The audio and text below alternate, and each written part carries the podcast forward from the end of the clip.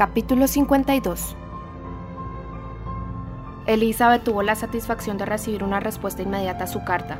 Tan pronto como la tuvo en sus manos, corrió a refugiarse en el soto, ya que allí eran menos probables las interrupciones, y sentándose en uno de los bancos se preparó a ser feliz, porque la longitud de la misiva le hizo comprender al instante que no contenía una negativa. Calle Grace Church, 6 de septiembre. Mi querida sobrina, Acabo de recibir tu carta y dedicaré la mañana a contestarla, por cuanto preveo que unas líneas no bastarán para explicar todo lo que tengo que decirte. He de confesar que me ha sorprendido tu petición, no la esperaba de ti. No pienses, sin embargo, que estoy enfadada, porque lo único que pretendo es informarte de que no se me hubiera ocurrido que tú necesitaras hacer tales pesquisas. Si prefieres no entenderme, perdona mi impertinencia. Tu tío está tan sorprendido como yo, y nada, excepto el convencimiento de tu condición de parte interesada, le hubiera llevado a actuar como lo ha hecho. Pero si eres realmente inocente e ignorante, tendré que ser más explícita. El día mismo en que regresé de Longbourn, tu tío recibió el más inesperado de los visitantes. El señor Darcy se presentó en casa y estuvo varias horas encerrado con él. Todo había terminado antes de que yo llegara, de manera que la curiosidad no me tuvo en vilo tan terriblemente como al parecer la tuya te ha tenido a ti. El señor Darcy vino a explicar al señor Gardiner que había descubierto dónde estaban tu hermana y el señor Wickham, y que los había visto y había hablado con ambos, con Wickham repetidamente, y una vez con Lydia. Por lo que he podido deducir, el señor Darcy abandonó Derbyshire solo un día después que nosotros, y vino a Londres en su busca. El motivo aducido era su convencimiento de la responsabilidad que le cabía por no haber informado a nadie sobre la vileza de Wickham, evitando con ello que cualquier joven respetable se enamorase de él o depositara en él su confianza. Lo achacó todo, muy generosamente, a su orgullo equivocado, y confesó que anteriormente consideraba que se rebajaría dando cuenta al mundo de sus actos privados. Su hombría de bien tendría que hablar por sí misma. Era en consecuencia deber suyo intervenir y esforzarse por remediar un mal que él mismo había causado. Si tenía otra razón, no creo que eso sea motivo de deshonra. Pasó varios días en Londres antes de encontrar a tu hermana y a Wickham, pero contaba con una pista, que era más de lo que teníamos nosotros, y esa ventaja fue otra razón por la que decidió a seguirnos. Existe al parecer una dama, una tal señora Young, que fue antiguamente institutriz de la señorita Darcy, y a la que despidió por alguna falta, aunque Darcy no dijo cuál. Esta señora Young se instaló después en una casa de la calle Edward, donde se gana la vida desde entonces alquilando habitaciones. El señor Darcy sabía de su gran amistad con Wickham, y nada más llegar a Londres fue a verla en busca de información, aunque no la consiguió hasta dos o tres días después. Imagino que tuvo que recurrir al soborno para que le contara lo que sabía, porque efectivamente estaba al tanto de dónde encontrar a su amigo. Wickham había acudido a ella al llegar a Londres, y si hubiera tenido sitio en su casa se hubiera quedado allí. A la larga, sin embargo, el señor Darcy consiguió la dirección deseada en la calle, vio a Wickham y después insistió en ver a Lydia. Su primer objetivo al conversar con tu hermana fue, como reconoció después, además de ofrecerle su ayuda incondicional, persuadirla para que saliera de aquella vergonzosa situación y volviese con su familia tan pronto como se pudiera convencer a tu padre para que la recibiera pero se encontró con una Lidia plenamente decidida a seguir donde estaba. No le importaba su familia, no deseaba la ayuda de Darcy y no quería ni oír hablar de abandonar a Wickham. Estaba convencida de que antes o después acabaría casándose, pero le daba lo mismo cuándo. Puesto que tales eran sus sentimientos, no queda otra solución, pensó Darcy, que asegurar y acelerar un matrimonio, que ya en su primera conversación descubrió sin esfuerzo que nunca había entrado en los planes de Wickham, quien por otra parte confesó que estaba obligado a abandonar el regimiento en razón de algunas apremiantes deudas de honor, y sin el menor escrúpulo responsabilizó de todas las funestas consecuencias de la fuga únicamente a la insensatez de mi sobrina. Wickham se proponía renunciar de inmediato a su puesto, y en cuanto a su situación futura era muy poco lo que podía prever. Tendría que ir a algún sitio, pero ignoraba dónde y por otra parte no tenía de qué vivir. El señor Darcy le preguntó por qué no se había casado inmediatamente con tu hermana. Aunque se sabe que tu padre no es rico, había podido hacer algo por él, mejorando así su situación con el matrimonio. Pero al responder a esa pregunta, Wickham puso de manifiesto que todavía acariciaba la esperanza de hacer fortuna, por medio del matrimonio en algún otro país. Dadas las circunstancias, sin embargo, no era probable que se resistiera a la tentación de una solución inmediata a sus problemas. Darcy y él se reunieron varias veces, porque había mucho que tratar.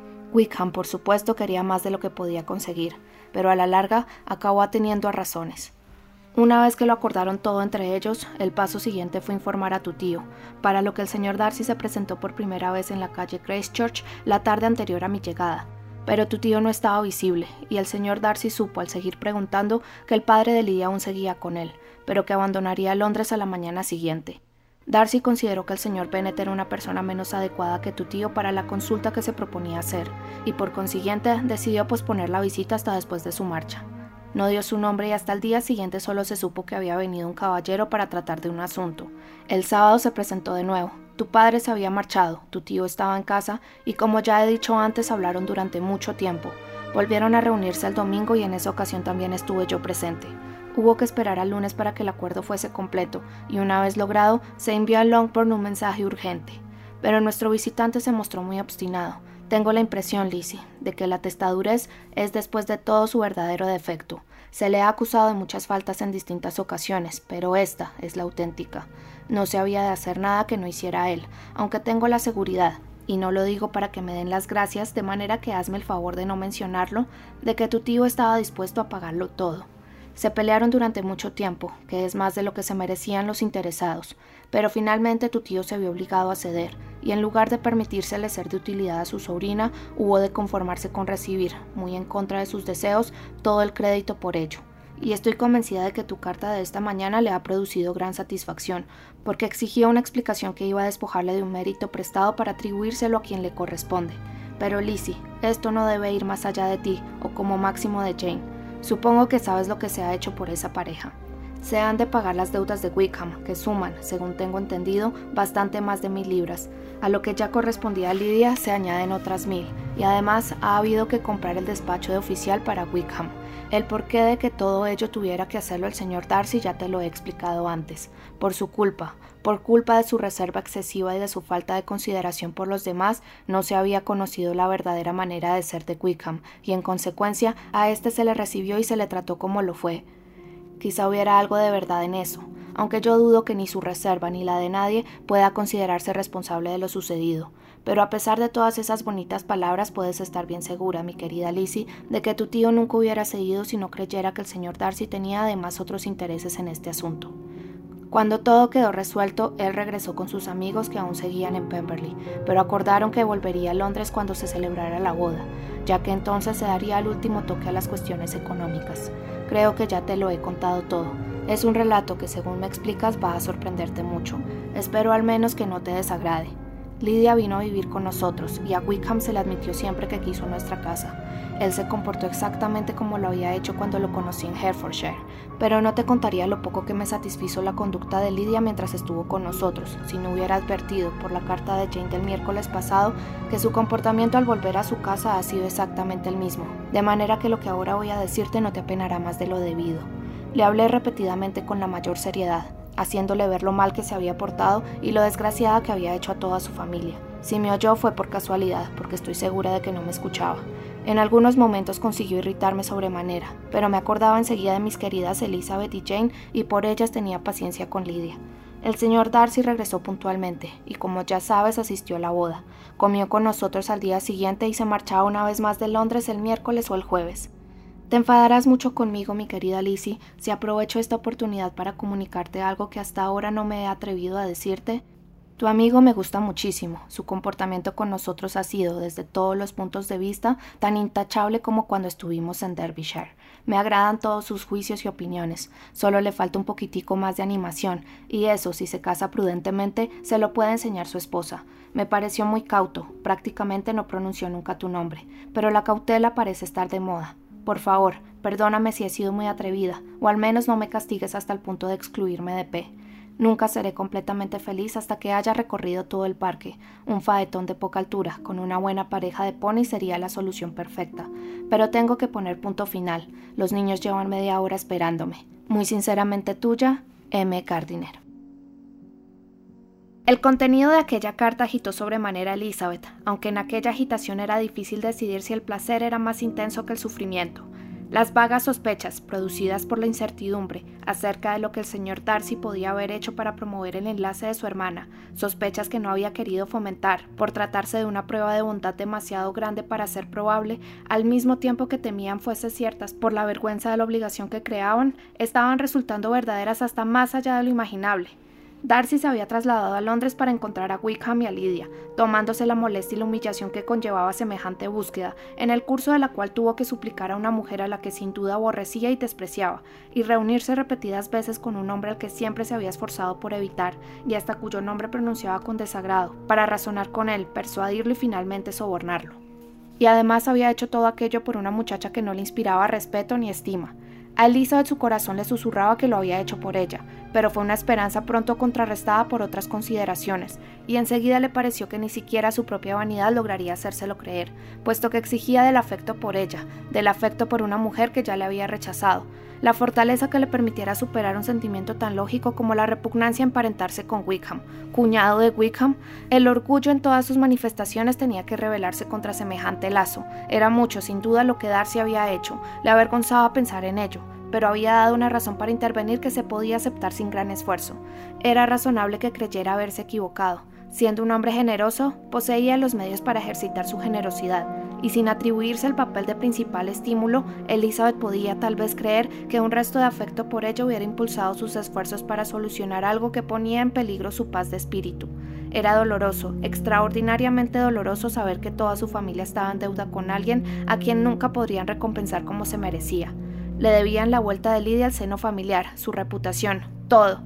Cuán sinceramente lamentó en aquel momento los sentimientos descorteses, las frases insolentes pronunciadas en el pasado. En cuanto a ella misma, se sentía justamente humillada, pero al mismo tiempo orgullosa de él, orgullosa de que sus razones de compasión y de defensa del honor del débil le hubieran llevado a dar lo mejor de sí mismo. Leyó una y otra vez los elogios dedicados a Darcy. No le hacían justicia, pero a ella le agradaban.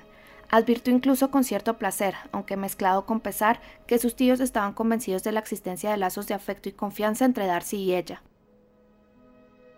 El ruido de unos pasos que se le acercaban le hizo salir de sus reflexiones y levantarse del asiento, pero antes de que pudiera alejarse por otro camino, Wickham le dio alcance. ¿Interrumpo acaso su solitario paseo, mi querida cuñada? le preguntó mientras se reunía con ella. Ciertamente, replicó Elizabeth con una sonrisa, pero eso no quiere decir que la interrupción sea inoportuna. Sentiría mucho que lo fuera. Nosotros siempre hemos sido buenos amigos y ahora aún mejores. Cierto, ¿van a salir los demás? No lo sé. La señora Pennett y Lidia se marchan en coche a Meriton. Así que, según he sabido por nuestros tíos, mi querida cuñada, ha tenido usted ocasión de conocer Pemberley. Elizabeth respondió afirmativamente. Casi le envidio ese placer, aunque quizá fuese excesivo para mí. De lo contrario, podría hacer allí un alto en nuestro camino hacia Newcastle. Imagino que conoció usted al ama de llaves de toda la vida. Pobre señora Reynolds, siempre me tuvo mucho cariño, pero por supuesto no mencionaría mi nombre. Sí que lo mencionó. ¿Y qué dijo? Que se había incorporado usted al ejército, pero que mucho se temía su conducta dejaba que desear. A tan grande distancia, ya sabe, las cosas se desvirtúan extrañamente. Así es, replicó él mordiéndose los labios. Elizabeth esperaba haberlo silenciado, pero muy poco después Wickham continuó. Me sorprendió tropezarme con Darcy en Londres el mes pasado. Nos cruzamos varias veces. Me pregunto qué hacía allí. Quizá preparaba su boda con la señorita de Burke, dijo Elizabeth. Tuvo que ser algo muy especial en esta época del año. Sin duda. ¿Lo vio usted durante su visita en Lambton? Me pareció entender por lo que dijeron los Gardiner que así fue. Sí, me presentó a su hermana. ¿Y le gustó? Muchísimo. Tengo entendido, en efecto, que ha mejorado extraordinariamente en uno o dos años. La última vez que la vi no prometía mucho. Me alegro de que le gustara. Espero que se convierta en una gran dama. Estoy convencida de que así será. Ya ha superado la edad más difícil. ¿Visitaron ustedes Kimpton? No recuerdo que lo hiciéramos. Lo menciono porque allí radica el beneficio que me habría correspondido. Un sitio delicioso, excelente casa rectoral, muy conveniente desde todos los puntos de vista. ¿Cree usted que le habría gustado preparar sermones? Muchísimo. Lo hubiese considerado parte de mis deberes y el esfuerzo habría sido mínimo al cabo de poco tiempo.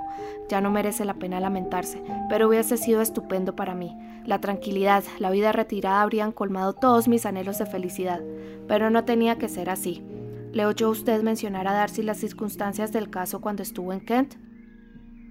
He oído de una fuente que me pareció fidedigna que el legado era solo condicional y a discreción del actual propietario de Pemberley. ¿Oyó usted eso? Sí, hay algo de cierto en ello, y yo se lo dije desde el principio, quizá lo recuerde.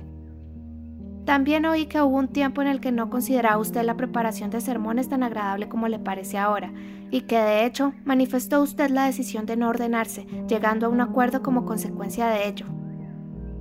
Vaya, y esa versión no está del todo carente de base. Quizá recuerde lo que le dije sobre ese punto la primera vez que hablamos del tema. Se hallaban ya muy cerca de la puerta de la casa, porque Elizabeth había apresurado el paso para librarse de Wickham, y poco deseosa por consideración de su hermana de molestarle, se limitó a decir con una sonrisa jovial. Vamos, señor Wickham, ahora somos hermanos, como muy bien sabe. Más valdrá que no nos peleemos por el pasado, y espero que en el futuro estemos siempre de acuerdo. Acto seguido le tendió la mano, que él besó con afectuosa galantería, aunque apenas sabía qué cara poner, e inmediatamente entraron en la casa.